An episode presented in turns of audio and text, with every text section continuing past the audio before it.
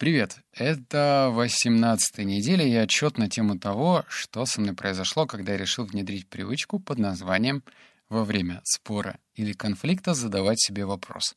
А может, это я мудак?» И что со мной произошло?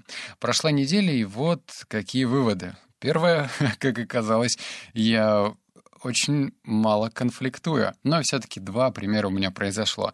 Первый связан с тем, что а, у меня, оказывается, есть установки, что когда я общаюсь с людьми, буквально через часа два я чувствую, что из меня не просто выпили энергию, из меня ее просто выкачали. И я настолько вымотанный, что единственное, что я могу сделать, это доползти до дома, почитать и лечь спать.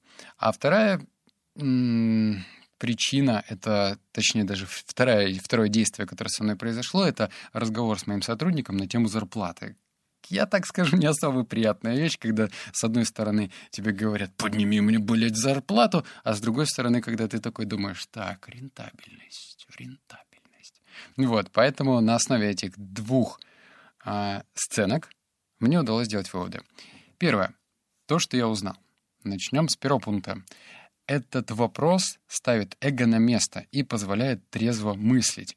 Здесь я заострю внимание на то, что у нас ну, ладно, давай не буду говорить за всех, но лично у меня, например, эго со школьных времен было раздуто. Сейчас оно потихоньку сдувается, как воздушный шарик, но в рамках разумного. То есть здоровое эго. Это не когда ты считаешь себя пупом земли и что все вокруг должны тебе вертеться, ты такой замечательный, здоровский, но оно просто ставит на место, когда ты задаешь себе этот вопрос. А может, это я мудак? Может быть, во мне причина? Второе это прокачивает чуткость, а значит налаживает взаимоотношения с людьми. Хочется удерживать какие-то дружеские связи на прежнем уровне. А как это делать? Ну, есть масса рецептов на этот счет. Вот один из них — это прокачивать чуткость. То есть, когда ты э, не хочешь все время быть правым, а есть бытовые вещи, когда они не особо-то важны, ну, типа в этом, не знаю, вот как у меня было в «Мальчишник» в прошлом году. Мы собрались четвером в одном месте, и я помню, был прям неприятный момент, когда кто пойдет за продуктами, кто помоет посуду, и вроде вот эти вот бытовые колкости, ну, их было просто избежать, хотя они накапливаются в любом случае как снежный ком. А, третье — это смотреть на себя со стороны. Когда ты задаешь себе вопрос, а может, это я мудак, то этот вопрос отрезвляет. Он дает тебе пощечину, и ты по чуть-чуть, но все-таки начинаешь смотреть на себя со стороны своего оппонента. И этот оппонент может быть как сотрудник в твоей компании, так и друг, лучший друг, приятель, или это вторая твоя половинка. То есть он работает капитально мои стадии. Тут, к сожалению, стадия только одна. Я не научился задавать этот вопрос прям во время, ну, потому что, блин, мы не в компьютерной игре, где можно поставить на паузу. Типа вы там ссоритесь или ситуация накаляется, и ты такой, так, я подумаю. Нет, так не получается. Поэтому у меня стадия только после, но не до или не во времени.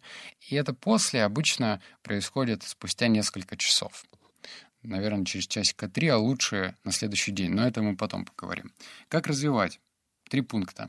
Первое — это чувствуешь, что обстановка накаляется, сделай шаг назад и задай себе вопрос.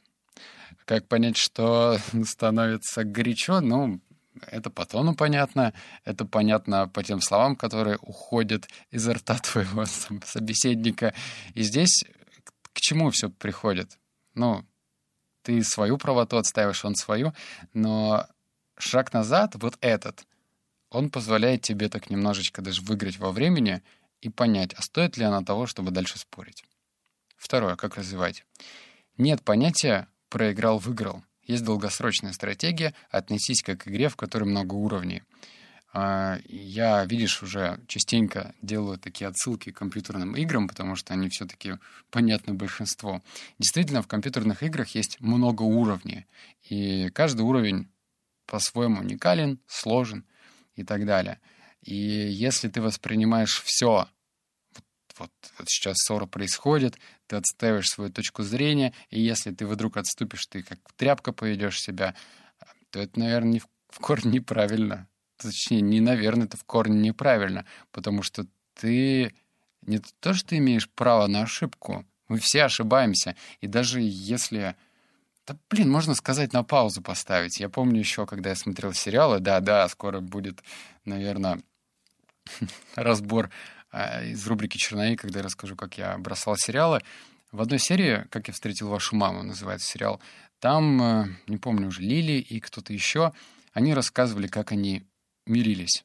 Во время конфликтной ситуации кто-то из них говорил следующее. Так, пауза. И вот после фразы «так, пауза» они действительно ставили конфликтную ситуацию на паузу и просто, например, шли пить чай. То есть это даже э, интересный вывод. Ого, сериал научили чему-то.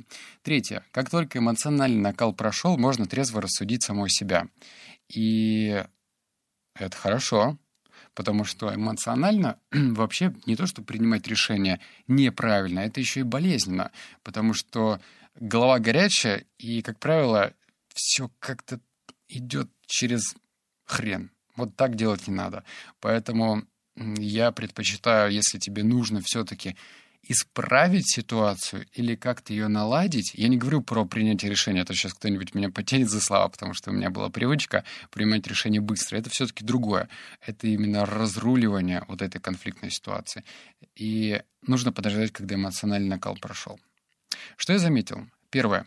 Это высвобождается больше энергии, так как я больше времени, точнее, я больше не мусолю ситуации и быстрее переключаюсь. И это точно. Точно, точно, точно.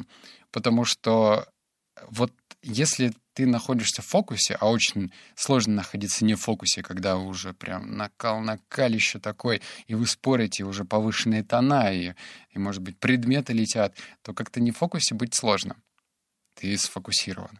А когда ты понимаешь, что ну и фиг с ним, сейчас сделаю вопрос себе этот, ну, либо там через некоторое время задам, а не мудак ли я? То тогда это позволит тебе высвободить энергию, направить ее на то, что ты хочешь делать, чем ты хочешь заниматься. А таких вещей в нашем мире полно.